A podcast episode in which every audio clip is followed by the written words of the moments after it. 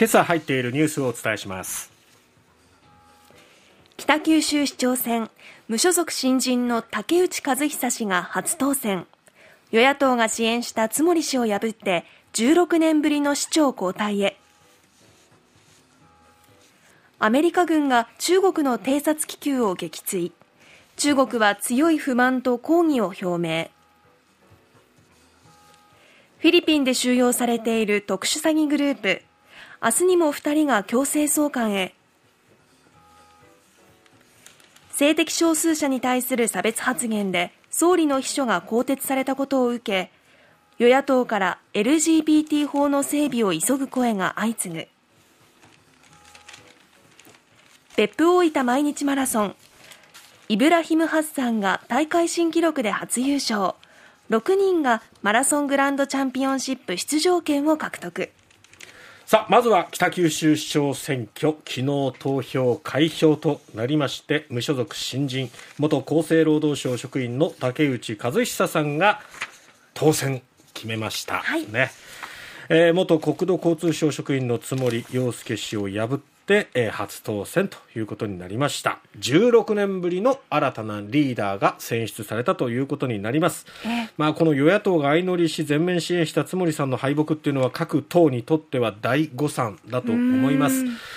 4月の、えー、統一地方選挙も控えていますがそこへの影響というものもね、はい、十分考えられますが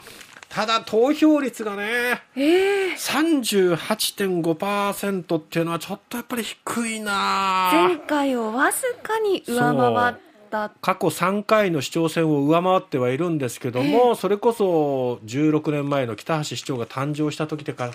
すると、うん、やっぱりまだまだ低いな。50%はせめて超えて60%、ね、70%台だったらいいななんて思ってたんですが。16年ぶりの新しい市長ですからね。そうそう。ですね、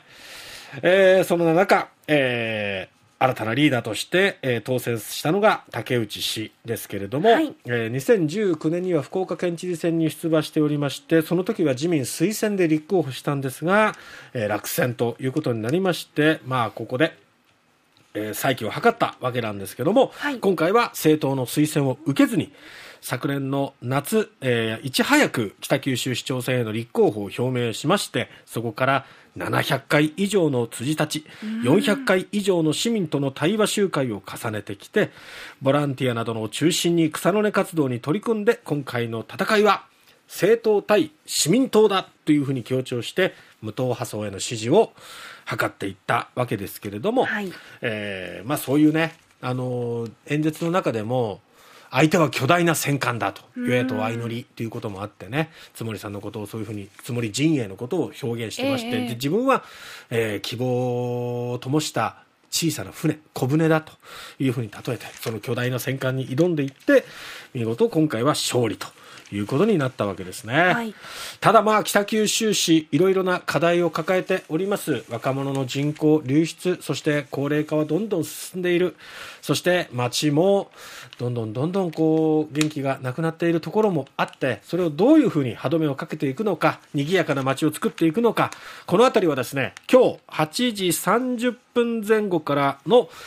グローアップマガジンの中で今日は、はい、えー、新しく市長となりました竹内さんに登場していただきますので、えー、生の声を聞きたいと思います。さて、えー、続いてはですね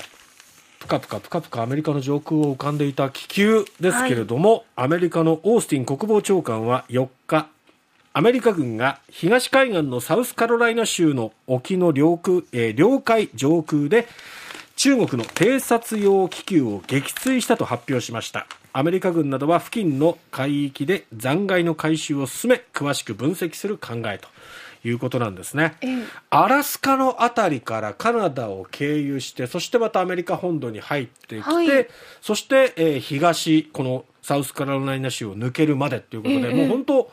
アメリカあの北アメリカ大陸をこう横断するような形だったわけですけども、ね、海に出たというところで、えー、周囲の被害がないだろうということで撃墜したということですけれどもね、まあ、アメリカ国土ではもっと早く撃墜すべきだったんじゃないかっていう声もあるんですけども撃墜した時の破片などが落ちて危険が及ぶといけないっていうふうにアメリカ政府は説明していますけども果たしてこれは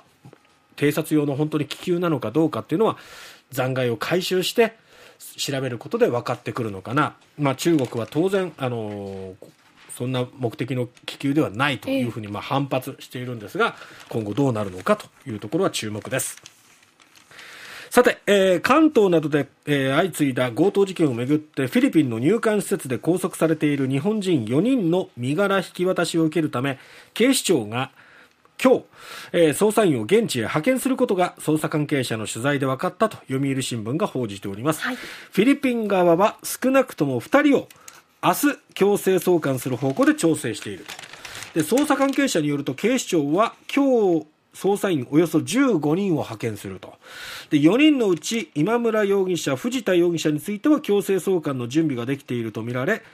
えー、明日にも引き渡しを受ける見通し一方渡辺小島両容疑者については現在女性に対する暴行罪に問われて現地で刑事裁判が行われていますので、まあ、これが控訴が棄却されると明日の強制送還が可能になるということで今後どうなるのかこの辺りも注目ということになります。さて週末にも大きな動きがありましたけれども、はい、国会は、まあ、8日に岸田総理が出席して集中審議を再開あの開催するんですけれども野党は総理秘書官を更迭された荒井正義氏による LGBT など性的マイノリティ差別発言を受け総理自身の人権や同性婚に関する意識を追求するということですね、はい、えー、総理は1日2月1日の衆議院予算委員会で同性カップルに結婚の自由を認めようとしない理由について家族観や価値観社会が変わってしまう課題だと語り同性婚に否定的な考えを示しております、はい。さあ、別大マラソンはイブラヒム・ハッサンが大会新記録で初優勝ということで、まあ、この辺りはスポーツヒートアップでお伝えしたいと思います。